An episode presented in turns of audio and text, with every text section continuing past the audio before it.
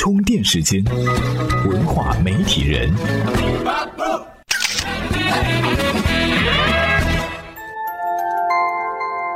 媒体与内容探知世界运行的新规律，欢迎您收听文化媒体人频道。前一段时间呢，有人对微信公众账号每天推送的文章里有哪些文章的阅读量可以突破十万加，登上热门榜做了统计，发现一个有趣的现象：只要文章标题出现一些关键词，不管内容怎么样，阅读量总是不会低的。这些关键词总结起来有这么几种：首先是男人、女人类。比如什么样的高逼格女人能够嫁给成功男人？其次是真相只有一类，比如呢杨幂唐嫣不和，真相竟然是这个。另外还有十万个为什么类，解析一系列八卦消息等等。为了让自己的文章突破十万加，自媒体人也是蛮拼的。的确，现在开设公众账号的人呢越来越多，每个公众账号的阅读量却不比以前了。十万加成了某种实力的展现。但是，当越来越多的人狂热追求着阅读量的十万加，自媒体人好像都忘了做内容的目的是什么了。有人呢还提出，微商已经毁了我们的朋友圈，不要再让十万加毁了我们的精神空间了。那么，自媒体对十万加的追求，真的已经背离了自己做内容的初衷了吗？今天我们就来跟您聊聊这个话题。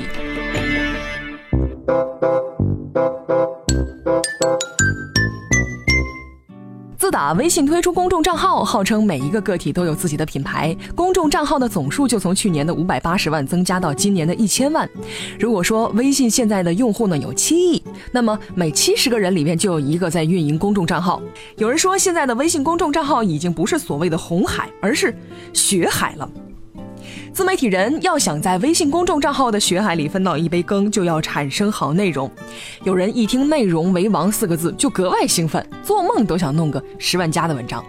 但是十万加不等于有价值。现在我们来看一个人是不是有钱，只需要了解他有多少套房子，有几张银行卡，卡上有多少钱，这些数字总能说明一切。所以呢，就把超高的阅读量、超快的粉丝增长数作为公众号成功的标志。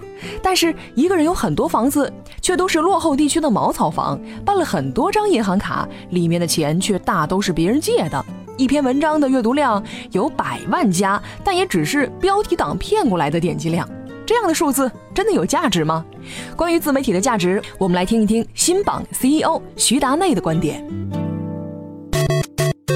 充电语录：现在你如果说你只是从阅读数，甚至包括点赞数来讲，其实体现的也只能到传播传播这个层面。但是你说一个冷笑话，我不是说冷笑话不好哈。冷笑话它有它的价值，但你把一个冷笑话跟一个我们说专业谈金融的，你说比阅读量，那不可能啊，这没有意义嘛，对不对？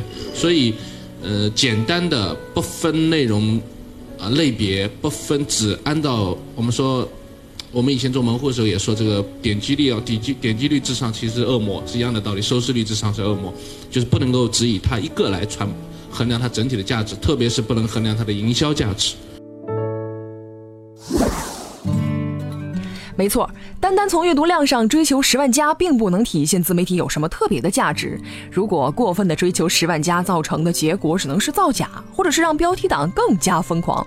淘宝上就有很多的刷单生意，只要花个十块钱就能买一万的阅读量。知乎上还有人列举了一大段朋友圈里一些让人看不惯或者是特别不能理解的文章，什么一定要看，女人看了流泪，男人看了沉默，属猴的注意了等等。不得不说，这些让人惊艳的标题，在铺就十万加的道路上发挥了强大的特效，并且让朋友圈里横行一股恶趣味。当然了，轻松获得十万加的文章也不全是标题党，有人统计了他们的内容呢，大概是这样的。比如紧跟时事热点和大家切身利益相关的，还有呢就是明星的娱乐八卦、各种成功学和心灵鸡汤。而蹭热点和追求内容的实用性是成为热门文章最有效的途径。但是呢，如果自媒体人的目光全都聚集在这些地方，整天想着靠热点上位，那么就不会去努力挖掘更深层次的问题。于是各种信息堆砌，垃圾信息只会越来越多。其实呢，公众号的十万加确实是件好事儿。从某些层面上来说，它是对公众号内容的一些。肯定。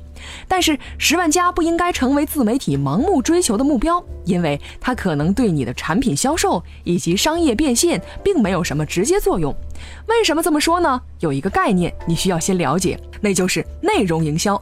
我们来听听今天的充电贴士怎么说。充电贴士。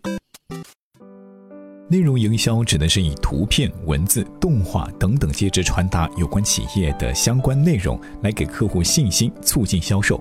他们所依附的媒体可以是企业的 logo、画册、网站、广告，甚至是 T 恤、纸杯、手提袋等等。根据不同的载体传递的介质各有不同，但是内容的核心必须是一致的。如果给到客户的都是些空洞的、雷同的内容，甚至是抄袭的内容。不但不能起到营销的效果，还会有相当大的反作用。输出观点，影响决策，由充电时间编辑团队倾力打造的意见领袖研习社正在各大声音平台热播。如果你也想发起节目话题或者参与节目制作，欢迎在微信公众号“充电时间”回复“意见领袖”了解详情。